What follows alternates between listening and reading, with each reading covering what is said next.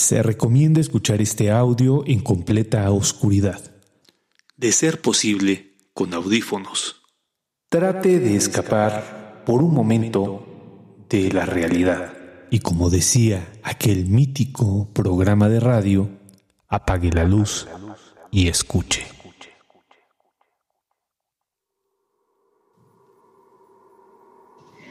Hola, ¿qué tal? Buenas noches, eh, doctor Chuy, eh, comunidad.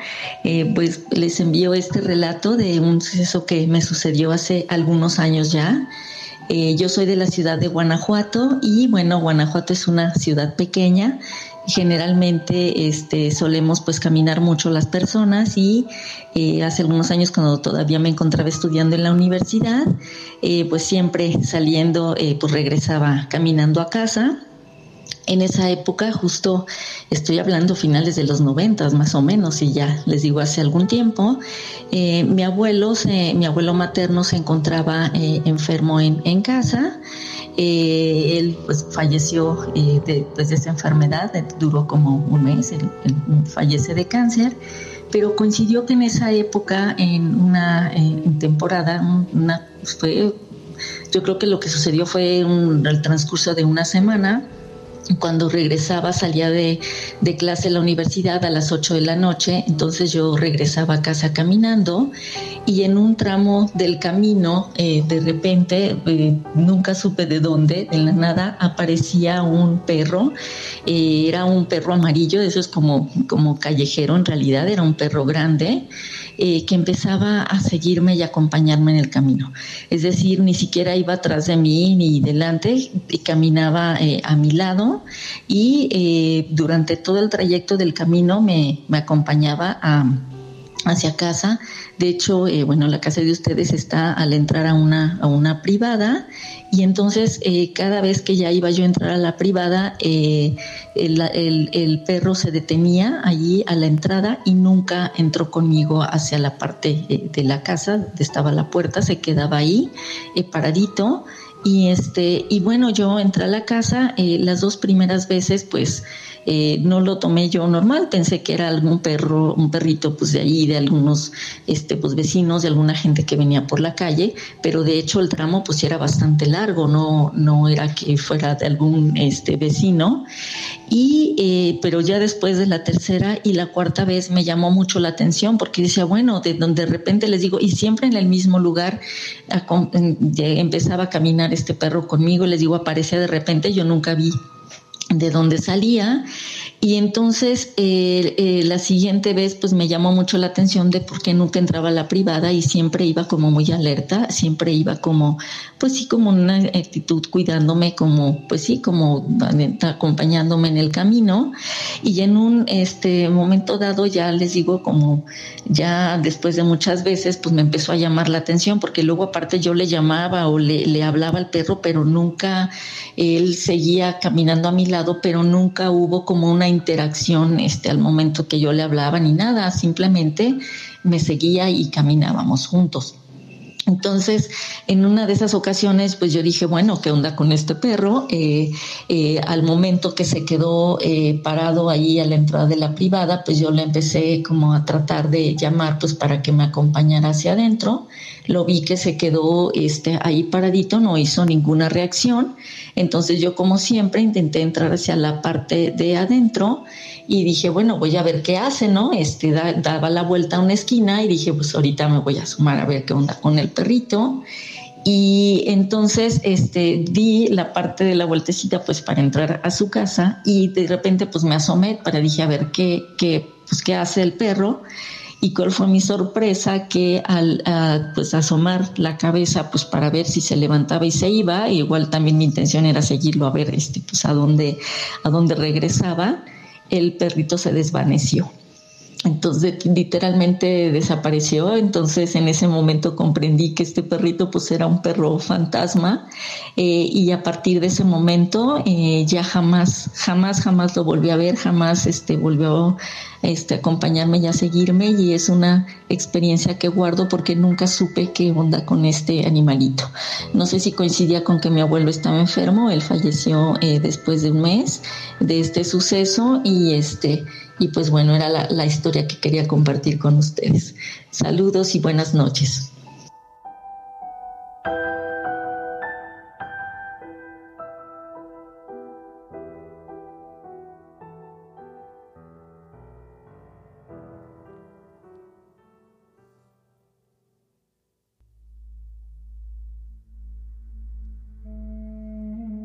Vaya relato, querida comunidad. Creo que es uno de los relatos más bonitos que he escuchado en estos dos años y medio que tengo haciendo el sensacional de historia mexicana. Marisa Andrade desde Guanajuato nos manda este señor relato.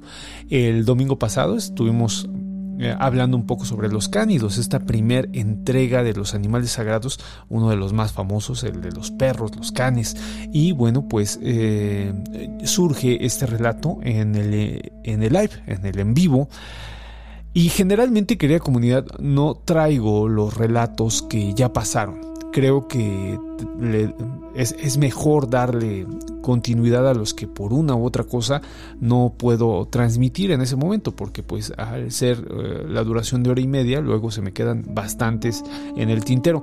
Pero creo que este de Marisa se debe de, volver fantasmalogía sí o sí, ya que es un relato muy bello, ¿no? Eh, primero el lugar, donde, donde ocurre la, situación, la, situación sobrenatural que, nos cuenta, que es Guanajuato, uno de estos lugares que, en serio, querida comunidad, pocas veces me he visto tentado a mudarme de la Ciudad de México y, uno y una de esas veces fue a Guanajuato por la belleza principalmente de su universidad. Efectivamente, la Universidad de Guanajuato es una de las eh, universidades más hermosas que hay en, eh, en México.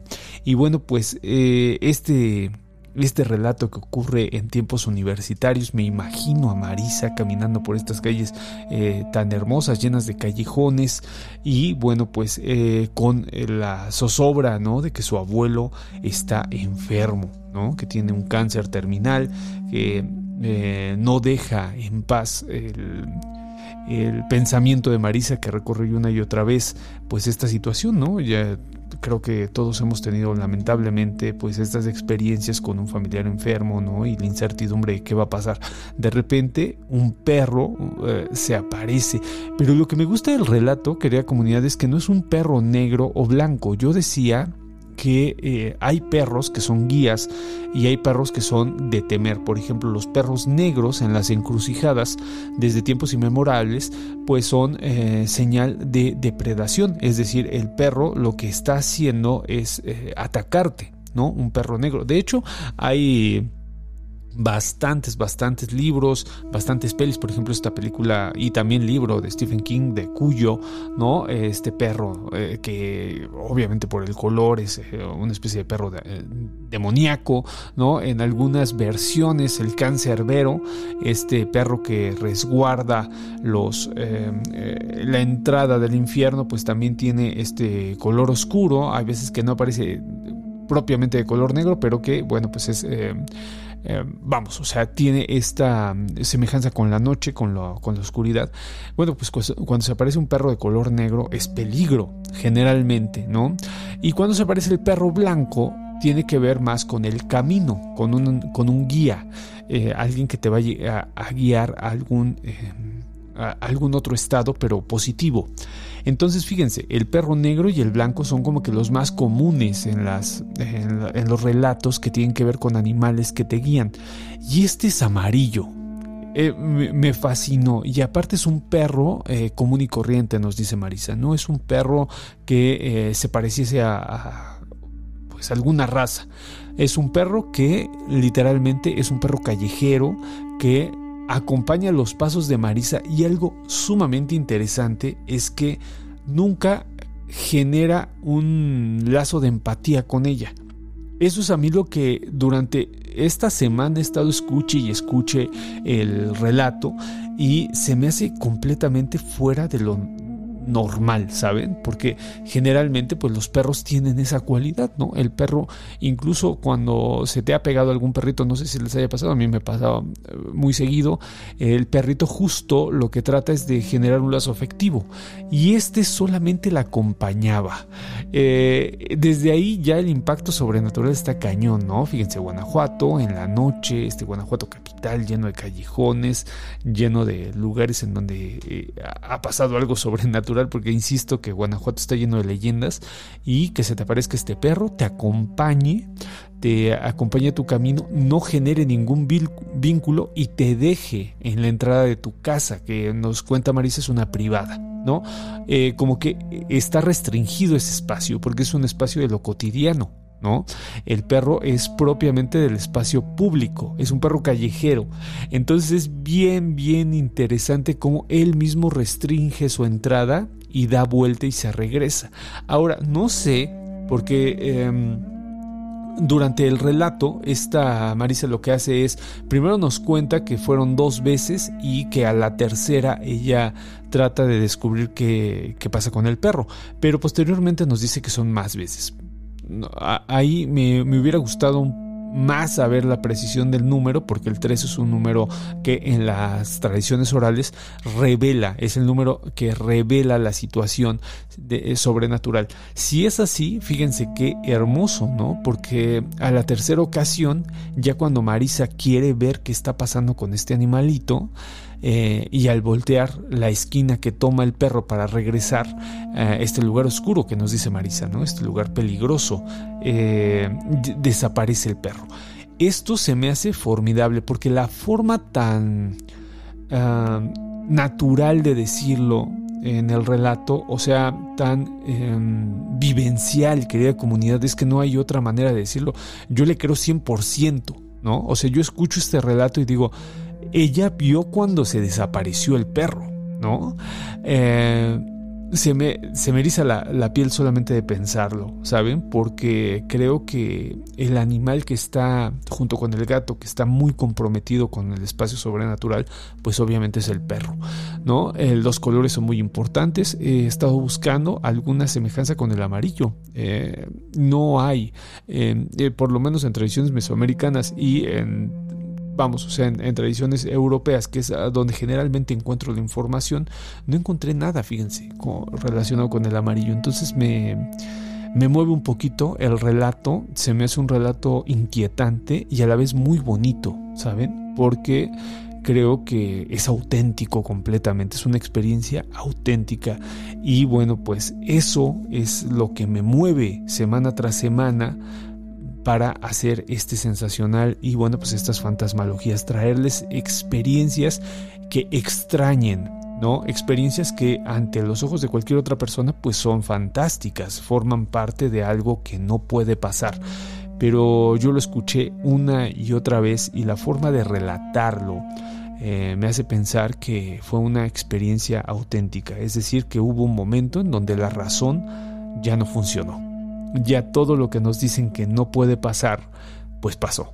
Entonces es un gran relato, yo le agradezco enormemente a Marisa su, eh, bueno, pues su atención conmigo, la, pues la confianza, yo insisto, querida comunidad, no saben cómo agradezco la, confianza que tienen las personas al mandarme sus relatos, ¿no? Recuerdo nuevamente, querida comunidad, que si ustedes quieren mandarme un relato eh, de este tipo, no importa que estemos escuchando o que la temática sea de otro de otro tema, ¿no? Eh, ay, se oyó feo, ¿no? La temática sea de otro tema, sino que, bueno, el tópico sea distinto a la historia que ustedes, que ustedes me van a contar.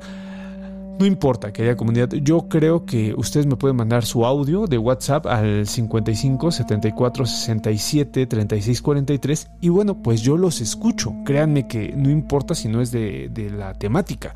Yo lo que hago es escucharlos y analizarlos. Me la paso todo el día escuchando y analizando relatos. Voy a terminar como el Quijote, querida comunidad, un Quijote bastante fantasmagórico, pero pues para allá voy. Eh, bueno, pues la situación es esa, querida comunidad. Yo le agradezco enormemente a todos los que tienen confianza y que me mandan estos, estos relatos formidables. Marisa Andrade nos acaba de regalar una experiencia auténtica y yo estoy eternamente agradecido con ella.